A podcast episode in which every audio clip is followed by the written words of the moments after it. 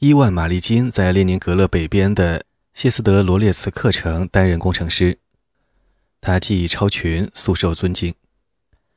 他厂里的工人们称他为“沙皇工程师”，甚至在内务人民委员会将他逮捕之后，仍愿意帮助他的家人。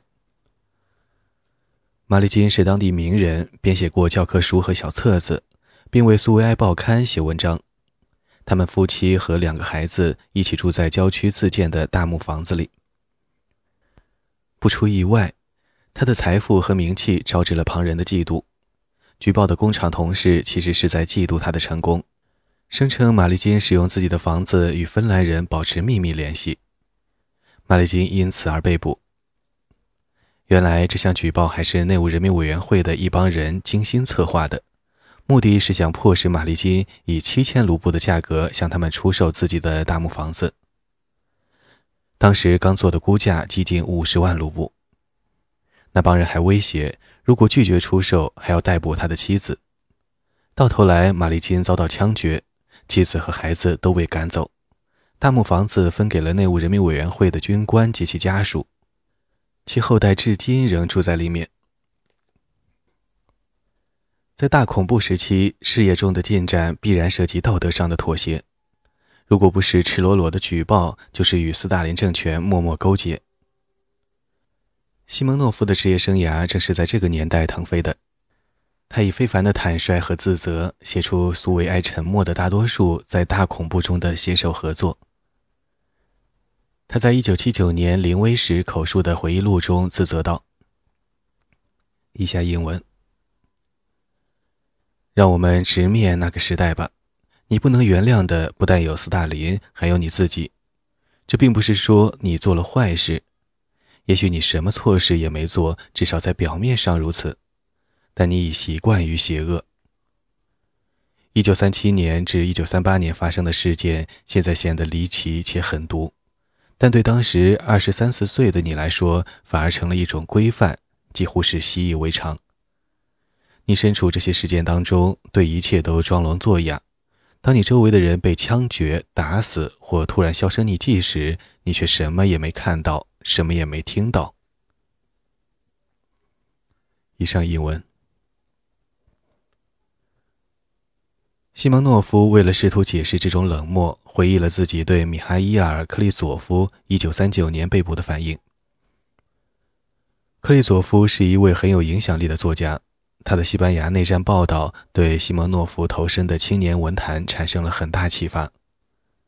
西蒙诺夫在内心深处从不相信克利佐夫是一名间谍。1949年曾向作家法杰耶夫袒露过这种怀疑，但不知何故，当时却成功地吞咽了自己的疑虑。无论是出于恐惧和怯懦，或是相信国家的愿望，还是躲避意义的本能。他的内心做了调和，以符合斯大林政权的需求。他重新校正了自己的道德罗盘，穿越大恐怖的道德泥沼，得以维护自己的事业和信念。西蒙诺夫不是举报人，但确实曾承受此种压力。苏维埃当局可能希望他做出这方面的努力。一九三七年春季，西蒙诺夫收到作家协会总书记弗拉基米尔·斯塔夫斯基的邀请，与文学院其他三名青年散文作家一起前去参加高加索地区的工作度假。他们准备撰写谢尔戈·阿尔朱尼启泽的生活经历。他是著名的格鲁吉亚人，在内战中与斯大林并肩战斗，曾担任重工业人民委员，前不久刚刚自杀。他们快要动身时，斯塔夫斯基把西蒙诺夫叫到办公室，要西蒙诺夫坦白他在文学院一直在散布的所有反苏维埃言论。他希望西蒙诺夫认罪并悔改，从而使自己难以拒绝当局的进一步要求。但西蒙诺夫否认有过那样的谈话。斯塔夫斯基随之声称已掌握相关资料，告诫西蒙诺夫最好还是说实话。西蒙诺夫回忆。斯塔夫斯基因我的不够真诚和实事求是，显然变得十分恼火。斯塔夫斯基的指控和西蒙诺夫的否认持续了好几轮，由于西蒙诺夫的拒不合作，双方呈焦灼状态。最后，斯塔夫斯基指责他散布反革命诗歌，并禁止他参与这次工作度假。西蒙诺夫逐渐弄清了斯塔夫斯基的材料来源。原来，文学院的学生中掀起一股读吉卜林诗歌的热潮。西蒙诺夫因此卷入与一名青年教师的对话。该教师随即询问他对尼古拉·米基里奥夫（该人作为反革命枪决于1921年）的诗歌的看法。西蒙诺夫回答：“虽然他更喜欢吉卜林的诗，但也喜欢古米廖夫的这部分诗作。”在该教师的鼓舞下，他还背诵了几段古米廖夫的诗句。西蒙诺夫回忆起当时的情景，生平第一次感到恐惧。他知道已有被捕的危险，这不仅源于他对古米廖夫的看法，也因为自己的贵族出身。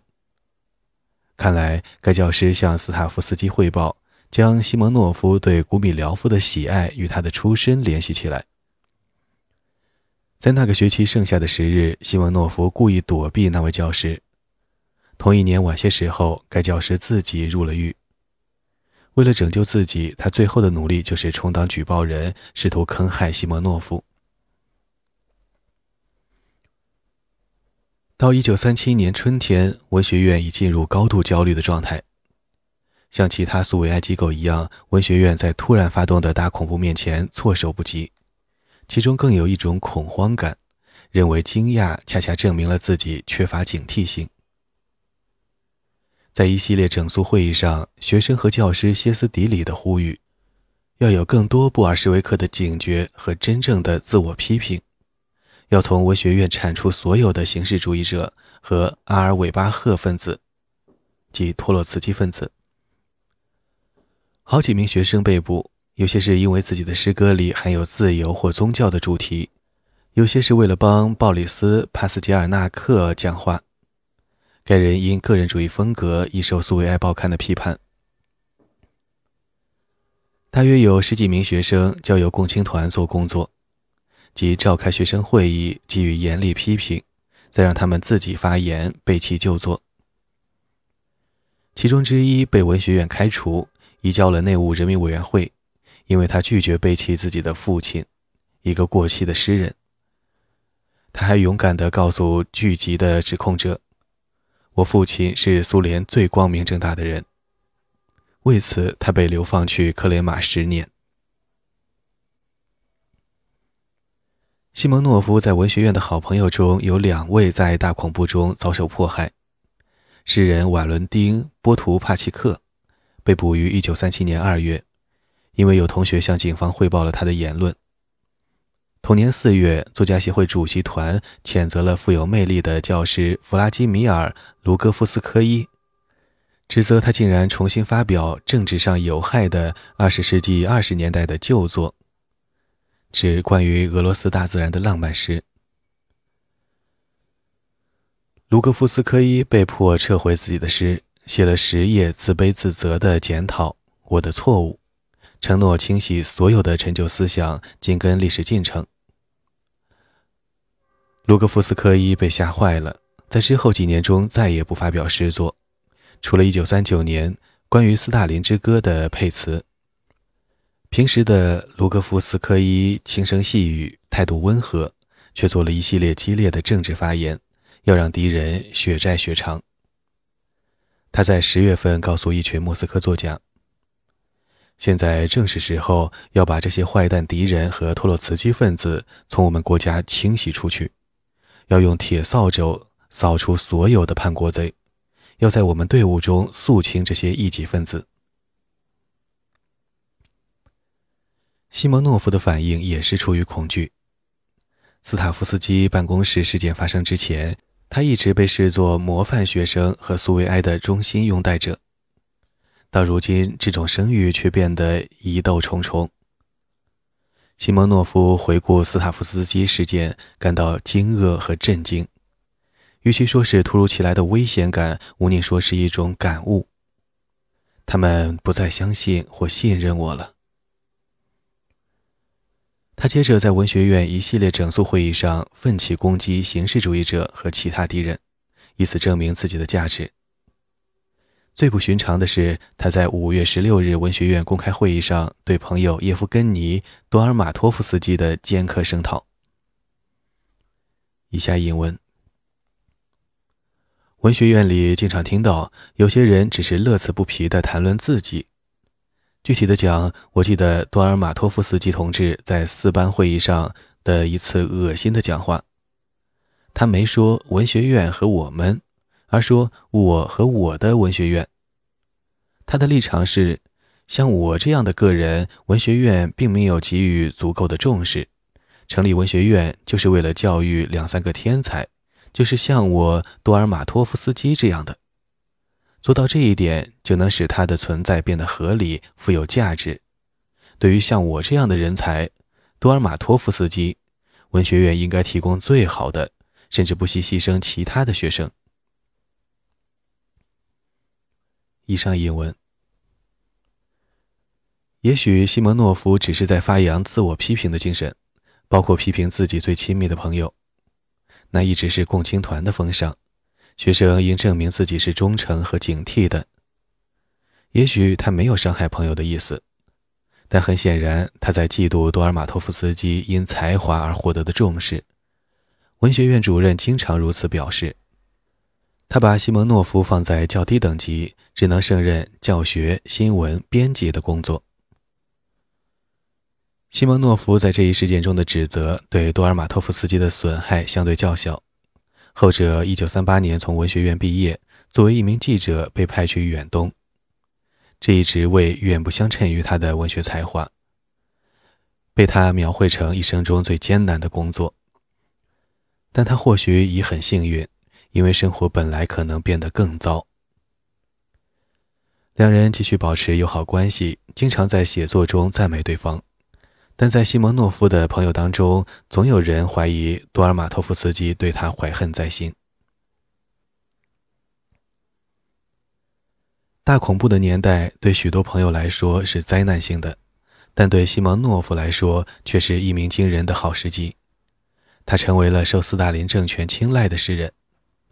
一九三七年，他写了几首诗，奉献给对斯大林的崇拜，包括一首《游行》，配以管弦乐团及合唱团。这是一首有关他的歌，有关他的真心朋友，他真正的朋友和同志，全体人民都是他的朋友，你数也数不清，就像大海中的浪花水滴。西蒙诺夫在《冰之战》（1938 年）一诗中，将13世纪俄罗斯王子亚历山大·涅夫斯基率军击败条顿骑士团的民族英雄故事，与苏维埃反对国内外敌人的斗争呼应对照起来。该诗是宣传工作的一部分，让苏联为可能的抗德战争做好准备，也是西蒙诺夫第一次真正的文学成就，为他带来了名誉和声望。这是卢戈夫斯科伊一九三八年九月推荐他加入作家协会时引用的赞词。西蒙诺夫当初拒绝充当举报人，可能对自己前途造成损害，但凭借之后创作的爱国诗篇，似乎赢得了彻底补救。他得到了斯塔夫斯基的全力支持，成为作家协会的最年轻成员。在大恐怖的疯狂气氛中，西蒙诺夫对多尔马托夫斯基的背叛并不是异乎寻常的。一位举报人回忆，内务人民委员会找他举报自己的朋友，他父亲被捕后，那些朋友也嫌弃他，他的良心处于挣扎之中。他自问：谁是我的朋友？我没有朋友。忠诚吧，我不欠任何人，除非他能从我身上榨取。我只欠我自己。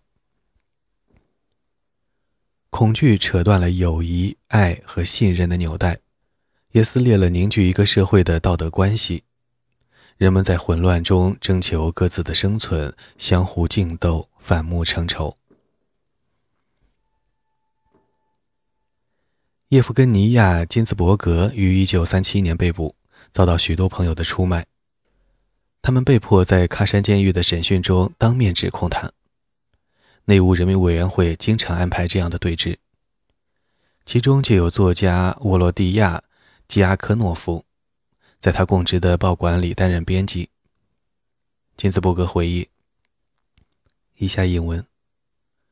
我们还是老朋友，我们的父亲是同学，我帮他找到这份工作，并且很乐意、很热情地辅导他干好这一行。”他比我小五岁，经常说喜欢我，愿把我当做姐姐。以上引文在对峙中，审讯员俄语都说不好，朗读了吉亚科诺夫的声明，举报金兹伯格是报馆反革命恐怖组织的成员。吉亚科诺夫试图改口，声称他只是说他在编辑部门担任重要职务。但审讯员坚决要求他签署一份声明，证明这一组织的存在。以下引文：沃洛加，我温和地说：“你知道这是个花招，我从没说过这样的东西。如果你签了，就会造成数百位同志的死亡。他们一直待你不错。”审讯员的眼珠子几乎要蹦跳出来了。你竟敢对证人施加压力！我要直接送你去最底层的惩罚牢房。你，吉亚克诺夫，昨天独自一人时，你都签了这些文件，现在你竟敢反悔！我马上以提供伪证的罪名将你拘留。他做了一个按铃姿势。沃洛加像蟒蛇面前的兔子，慢慢写上自己的名字。他的手抖个不停，好像中了风，完全不同于他签署新时代道德准则文件时的大胆利落。然后他以几乎听不见的声音说：“请原谅我，热尼亚，我们刚生了一个女儿，我必须活下去。”以上引文。朗读者：宁静的童年。